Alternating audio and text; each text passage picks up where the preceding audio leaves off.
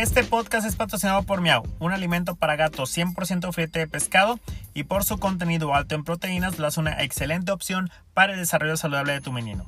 Adquiere tu Miau a través de nuestra tienda en línea en miau.mx, donde en sencillos pasos podrás obtener el producto directo a la puerta de tu hogar.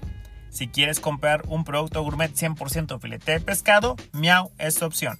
Y recuerda que al comprar Miau apoyas una empresa 100% mexicana y apoyas a la creación de este tu podcast.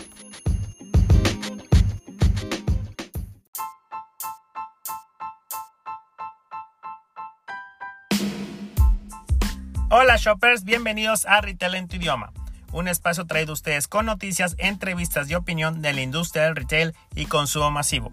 Esta es nuestra tercera temporada, bienvenidos.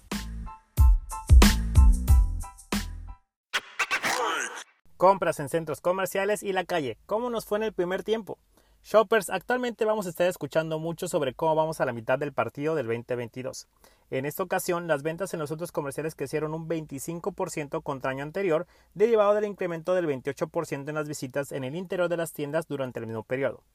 Este crecimiento se atribuye mucho al incremento de la inflación y el esfuerzo de todas las marcas por adicionar más artículos al ticket, acciones que aumentaron un ingreso al ticket promedio. Las ventas de este periodo indican que se puede alcanzar el mismo nivel de periodo del 2019 a pesar de la baja visita a las tiendas. En el periodo, la región sur del país, conformada por Guerrero, Oaxaca, Chiapas, Veracruz, Tabasco, Campeche, Yucatán y Quintana Roo, tuvieron el mayor crecimiento en conversión de compra. Este es un indicador que muestra el porcentaje promedio de visitas que realizaron en una transacción, mientras que los estados del norte presentaron menor conversión de compra versus año anterior. En las tiendas a pie de calle, dicha conversión creció aún más, un comportamiento muy habitual debido a la mayor intención de compra en comparación con las tiendas en centros comerciales. En lo que va del 2022, se ha presentado el mayor aumento en el tiempo de permanencia en el interior de las tiendas y esto propició que las marcas añadieran más artículos por ticket, impactando esto de forma positiva al crecimiento del ingreso de ticket promedio. Aunque las tiendas en el mal ticket promedio y la cantidad de artículos comprados bajaron desde mayo, las tiendas que sí presentan incrementos en visitas y ventas por encima del promedio son las que se adaptan más rápido a los consumidores, escuchándolos y ofreciendo productos nuevos e innovadores. El aumento de consumo de productos sustentables en el país. Una de las tendencias en shoppers en este 2022, de acuerdo al reporte de Top Tech Consumer Trends de Euromonitor, se denomina los que cambian el clima, los cuales son aquellos consumidores que actualmente están buscando empresas, marcas y realizar acciones que contribuyen a un cambio al mejor al medio ambiente. Esto debido a que actualmente se ha presentado una ansiedad a partir de todo el tema del COVID-19 a la fecha.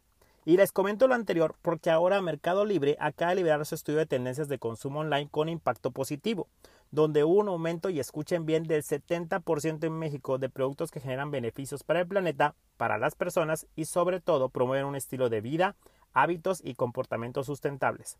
De acuerdo con Mercado Libre, en toda Latinoamérica se alcanzó la cifra de 63 mil emprendedores y marcas que vendieron productos con un impacto positivo, de los cuales 15% de ellos se encuentran en México.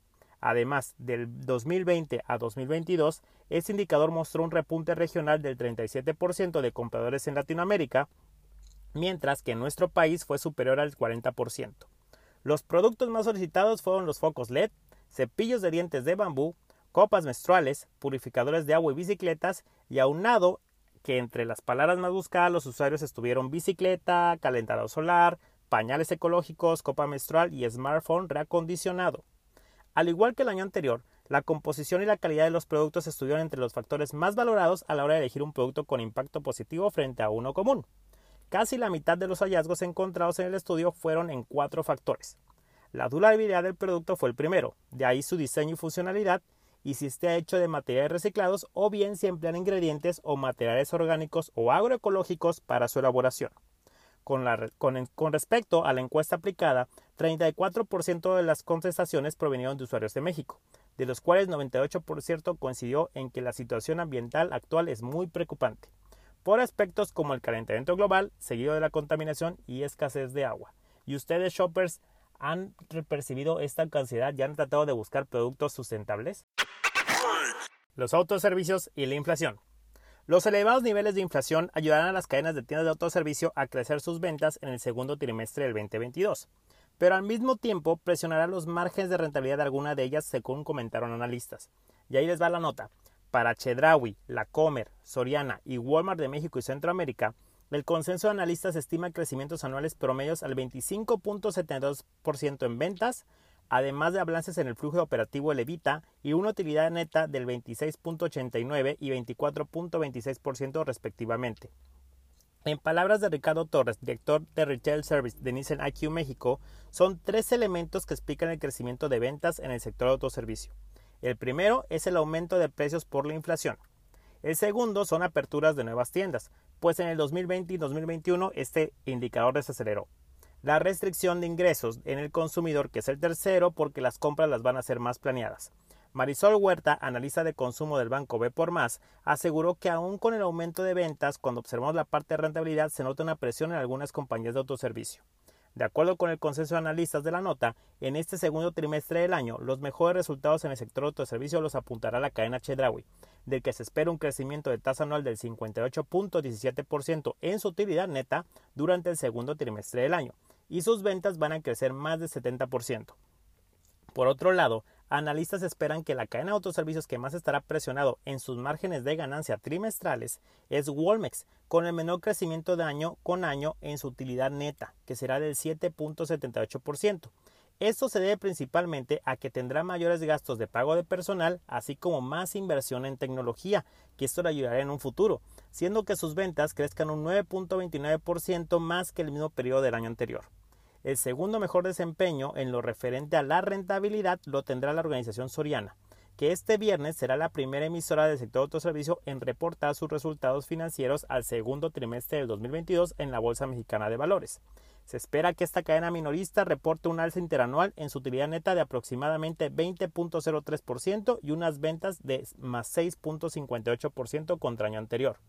La Comer sería la cadena con la tercer mayor crecimiento de rentabilidad trimestral, pues espera que su utilidad neta tenga una variación anual de 16.86% y unas ventas por 13.17%. Así que ya tienen los datos shoppers, hagan sus quinielas para saber quién crecerá más en utilidad este viernes. May the odds be with you. El chile habanero, la nueva denominación de origen en México. México tiene un reconocimiento a nivel mundial por su comida, cultura, productos y sus riquezas naturales, y tiene uno de los territorios más diversos del mundo. A esta riqueza cultural se le conoce como denominaciones de origen. En este sentido, entendemos como denominación de origen al nombre de una región geográfica del país que sirve para designar un producto originario de la misma y cuya calidad o características se deban exclusivamente al medio geográfico, a la elaboración de productos a partir de métodos tradicionales vinculados en su, en su mayoría a las costumbres de zonas geográficas delimitadas.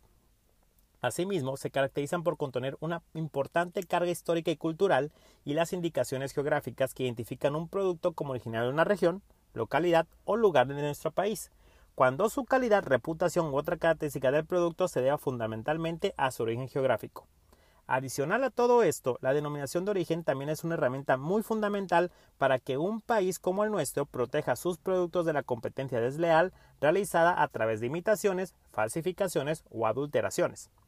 Hoy en día, México cuenta únicamente con 18 denominaciones de origen, las cuales sus respectivos registros internacionales corren a cargo del Instituto Mexicano de la Propiedad Industrial, el INPI, y en tratados internacionales que forman parte del arreglo de Lisboa relativo a la protección de denominaciones de origen y su registro internacional y acuerdo con los derechos de la propiedad intelectual, entre otros, los cuales nos ayudan a conservar y declara que el Estado mexicano es propietario de dichos derechos sobre los productos.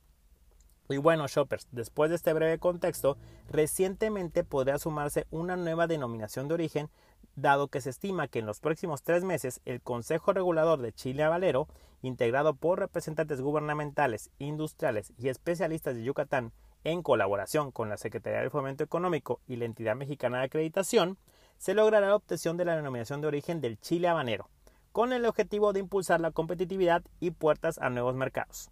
El chile habanero actualmente es producido en Yucatán, Campeche y Quintana Roo y se encuentra en la mira de muchos empresarios estadounidenses, ya que a diferencia de otros países, este particularmente se caracteriza por su sabor único derivado de los minerales por el tipo de tierra, agua y la abundancia del sol en estas regiones. Además de brindar grandes salsas, pastas y deshidratados, la planta se puede obtener también para uso de fármacos contra la diabetes y la artritis.